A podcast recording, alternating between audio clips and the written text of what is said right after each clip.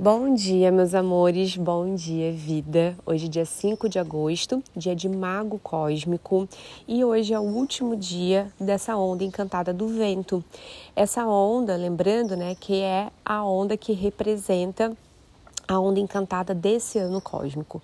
Então, é, cada arquétipo né, dessa onda encantada é também o regente de uma lua, ou bem entre aspas, né, de um mês desse ano cósmico. Eu falo mais sobre isso lá no Instagram e aí é legal de visualizar para quem não conseguiu entender muito bem isso que eu acabei de dizer, então dá uma passadinha lá no meu Instagram que eu vou até colocar nos stories hoje essa explicação.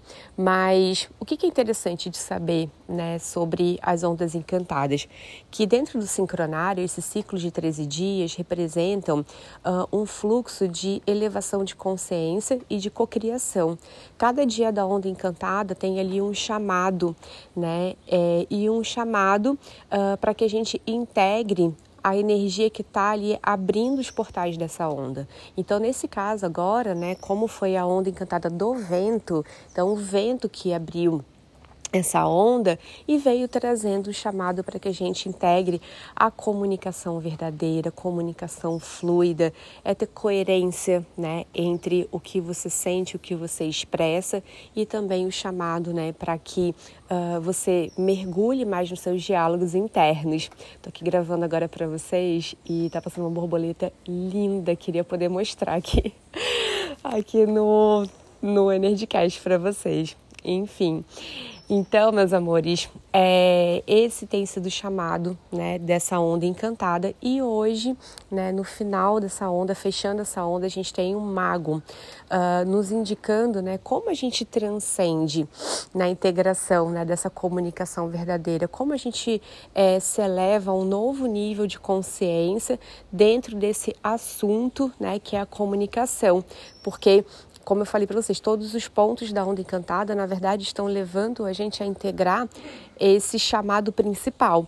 E o mago hoje, então, ele leva a gente para um novo nível de consciência dentro do assunto comunicação, quando a gente se coloca em presença Primeiro de tudo, o mago fala sobre intemporalidade, então é estar 100% em presença, em presença na escuta, né? enquanto você estiver recebendo informação no seu campo, seja em conversas, sabe quando você está assim trocando uma ideia com uma amiga e às vezes é, a pessoa está ali falando e você já está pensando numa resposta, quer dizer, você não está em presença, recebendo né, o que a pessoa está te trazendo, ou em presença, ouvindo aqui o Energycast, em presença. Uh, enfim, assistindo um curso, numa reunião, né, conversando com alguém da sua família, com a mãe, com a avó, com a filha, o filho, enfim, né? O parceiro, a parceira, é a gente estar tá em presença. Porque se a gente está em presença na escuta para o outro, a gente naturalmente começa a influenciar o outro também estar em presença para a gente. E aí a comunicação ela começa a ficar mais sintonizada, é como se a gente refinasse essa comunicação. Porque quando você fala, né, se expressa ou escuta, né, recebe informação sem essa presença, o que, que acontece? É, as possibilidades de você distorcer aquela mensagem que está sendo recebida ou que está sendo transmitida aumenta muito. Então, é esse o grande ponto, tá? É, de hoje atenção na presença em todos os, todas as etapas ali da comunicação, tanto enquanto você recebe quanto no expressar né, uma mensagem. E é, um outro ponto muito importante também que o mago traz é a confiança no seu, na sua mestra ou mestre interno, que é essa voz interna que te guia. Então, uh, entregar para o mundo a sua mensagem a partir dessa voz interna, né? Dizer sim quando é sim, dizer não quando é não e sempre conectado, né, com uh, com o que você sente.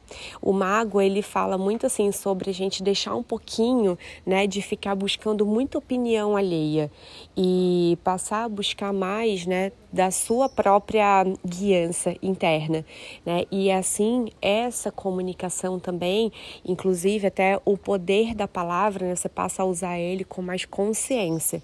E gente, a palavra tem muito poder, né? A palavra é um o som, né, que a gente emana, é, fazendo do nosso corpo um instrumento, é uma ferramenta poderosíssima, inclusive de manifestação.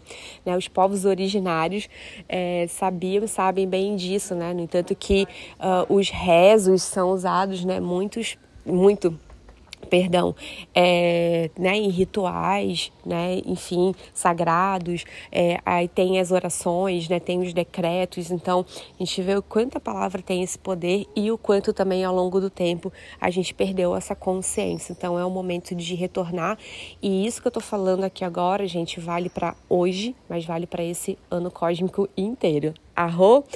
A gente volta a se falar amanhã. Eu desejo que você tenha um lindo dia. Hoje o Energicast ficou um podcast mesmo, né? Ficou mais longo. Mas espero que você tenha gostado, tenha sintonizado. E é isso. Amanhã voltamos a nos falar. Beijos de luz e até.